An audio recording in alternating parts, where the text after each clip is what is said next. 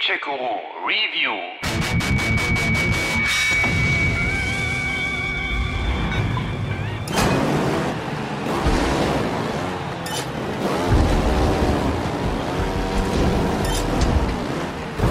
Trials ist vor gut zehn Jahren mal ganz schüchtern als Browserspiel gestartet und auch der Nachfolger Trials HD durfte erstmal nur versteckt auf Xbox Live antreten.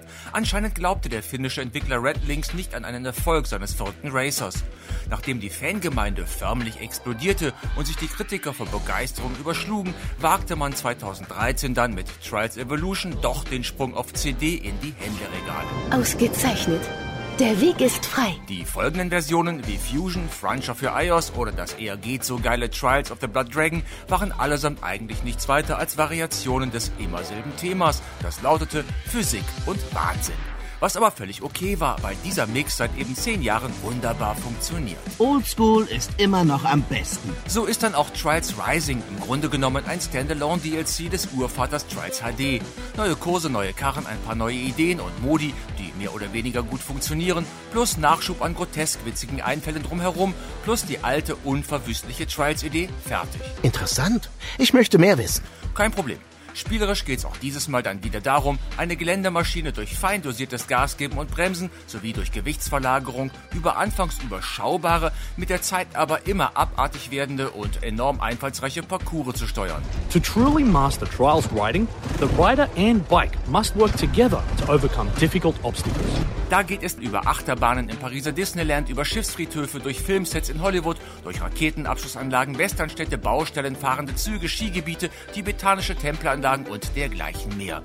Ihr brettert durch Loopings, stürzt euch über Schanzen hunderte Meter über Abgründe, werdet von Bauaufzügen oder Wasserstrahlern in die Höhe katapultiert, von Abrisskugeln getroffen, von Zügen abgeräumt oder landet im flüssigen Beton.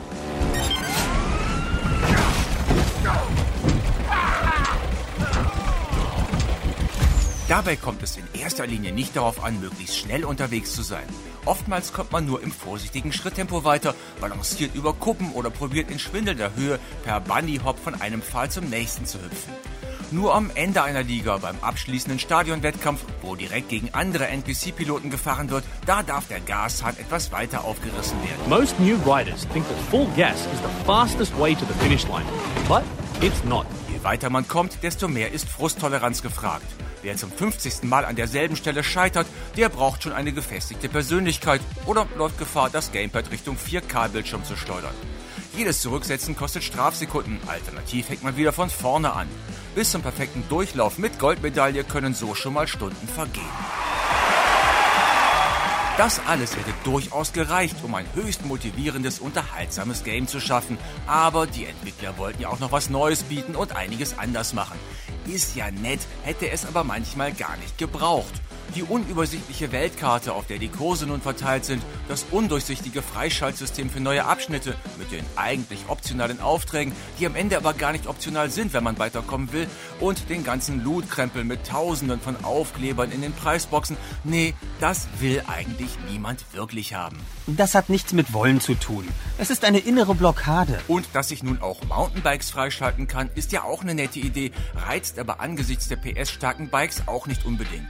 Und das Fahren des Tandembikes zu zweit endet fast immer entweder im Streit oder im Frust. Es ist schon alleine schwer genug, das Gewicht richtig zu verlagern, synchron zu zweit aber fast unmöglich. Apply the gas gently and focus on getting to the finish line. Da gibt es andere Mehrspieler-Modi, die deutlich mehr Laune machen. Zu viert auf der Couch vor einem Bildschirm zum Beispiel, weil Schadenfreude nur face-to-face -face so richtig ankommt.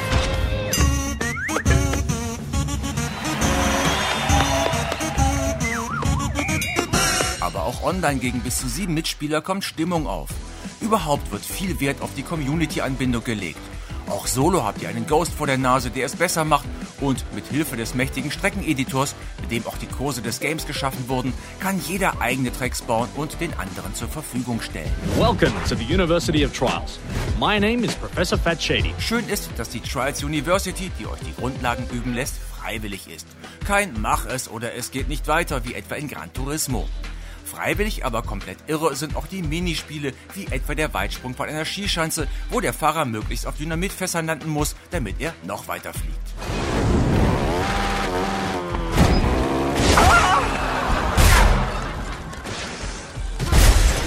Trials Rising ist erneut herrlich bekloppt und extrem motivierend. Das muss doch zu schaffen sein, wird zum Standardfluch, während man sich ganze Nächte um die Ohren haut beim Versuch, eben noch diesen einen Kurs perfekt zu absolvieren. Das Ganze drumherum hätte es da eigentlich gar nicht gebraucht. Weniger ist manchmal tatsächlich mehr. Aber was soll's, das Konzept von Trials ist so unverwüstlich, dass es auch die zeitgeistigen Level- and Loot-Attacken übersteht. Gut gemacht, Ubisoft.